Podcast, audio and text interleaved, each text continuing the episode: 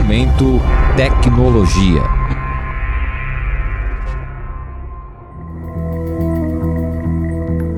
Durante a pandemia do coronavírus, autoridades sanitárias pedem que a população permaneça em casa. Mas quando isso não é possível, o cuidado não acaba ao fechar a porta da frente e ao lavar as mãos. É preciso se atentar às roupas também. Afinal, ninguém quer correr o risco de trazer o vírus para casa escondido no tecido. Mas e se houvesse uma roupa especial, a prova de vírus? Eu sou Gabriela Abreu e esse é o Momento Tecnologia.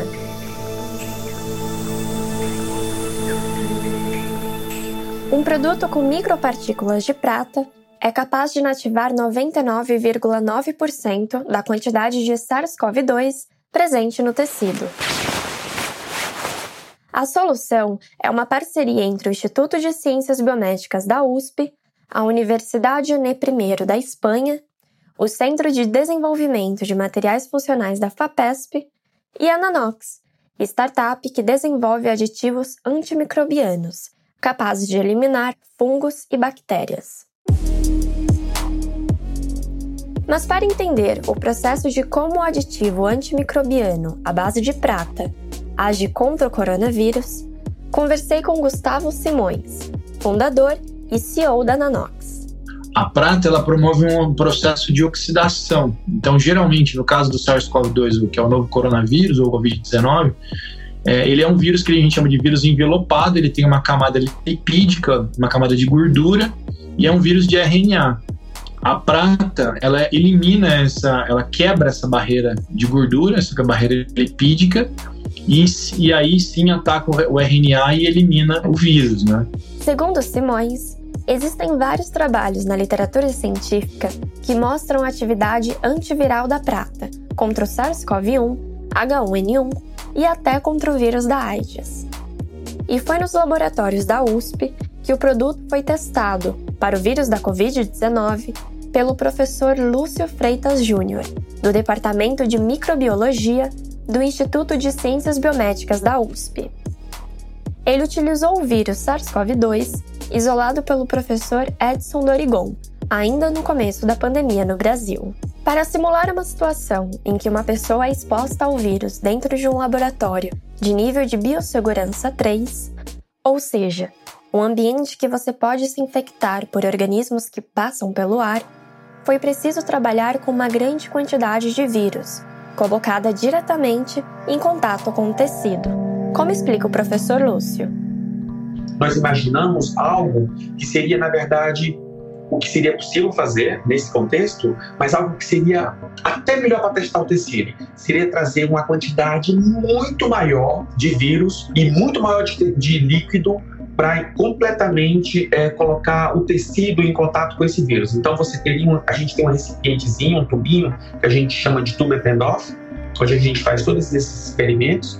Então uma área específica do tecido. Isso é tão importante. Você tem que colocar uma área conhecida do tecido dentro desse desse recipiente e você também coloca uma quantidade de líquido carregando o vírus também conhecida.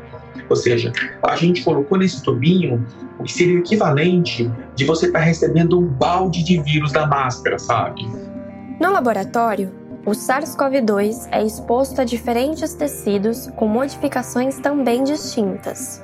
E depois do primeiro contato, uma pequena quantidade desse tecido é coletada e analisada para testar a capacidade de contaminação do vírus após o contato com o aditivo antimicrobiano. Então você tinha células em diferentes plaquinhas que estavam lá esperando para serem infectadas com vírus então que veio diretamente do freezer, ou seja, o vírus com a capacidade máxima de infecção, vírus que foi então colocado em contato com o tecido apenas sem modificação e com diferentes tecidos, com diferentes composições químicas, sabe? Então, qual é o efeito do vírus? Então, de novo, é o vírus ali lidando com a célula, é o sistema biológico mais próximo do que acontece no ser humano. A gente tem que dar toda a chance do seu experimento de, de dizer o que você tem não funciona. Você tem que dar chance para o sistema biológico para ter certeza do que você tem. Depois desse processo, as células infectadas com o vírus e que tiveram contato com a substância são incubadas durante dois dias. Elas passam então por uma análise em que as partículas do vírus são contabilizadas. E foi com esse experimento que foi descoberto que o aditivo antimicrobiano à base de prata poderia eliminar o coronavírus do tecido.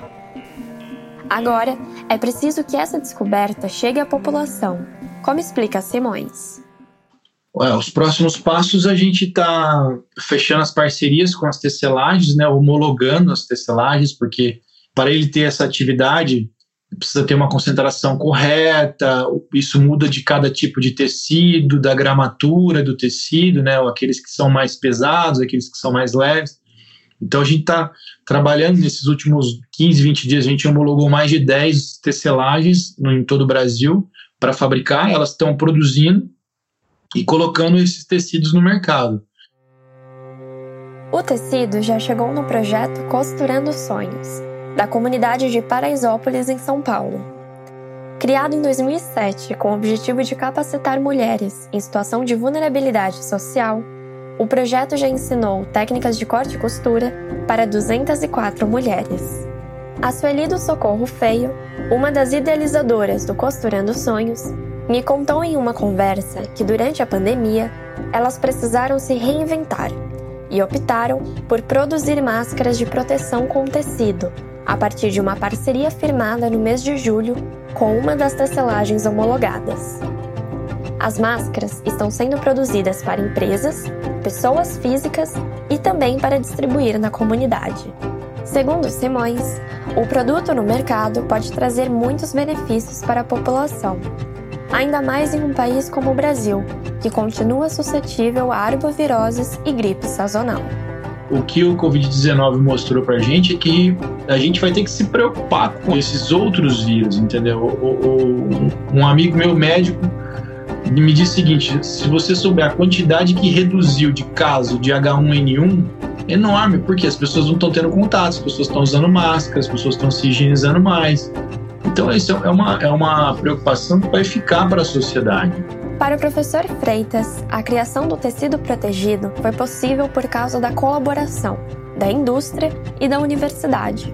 E ele reforça sua visão sobre a importância de se ter um ambiente favorável no país para o desenvolvimento de novas parcerias. Seria muito bom se a gente pudesse, eu acho que no Brasil, aproveitando essa, essa infelicidade esse acontecimento terrível que foi essa pandemia, de repente está precipitando para novos modelos de interação com a indústria. A indústria precisa, a indústria falaria para a indústria, nós temos dentro das universidades tecnologias que vão dar o produto de vocês um maior alcance, propriedade intelectual que vai proteger vocês. Não copie medicamento, faça medicamento novo com esses pesquisadores que estão Brasil afora, agregue valor, realmente vamos crescer todos juntos, sabe?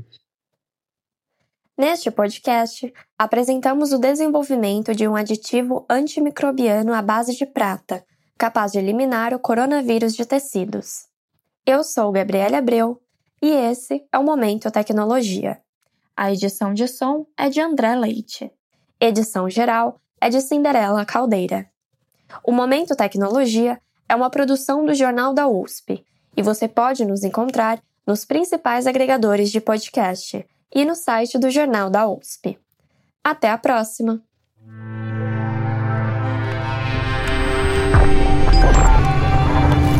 Momento Tecnologia.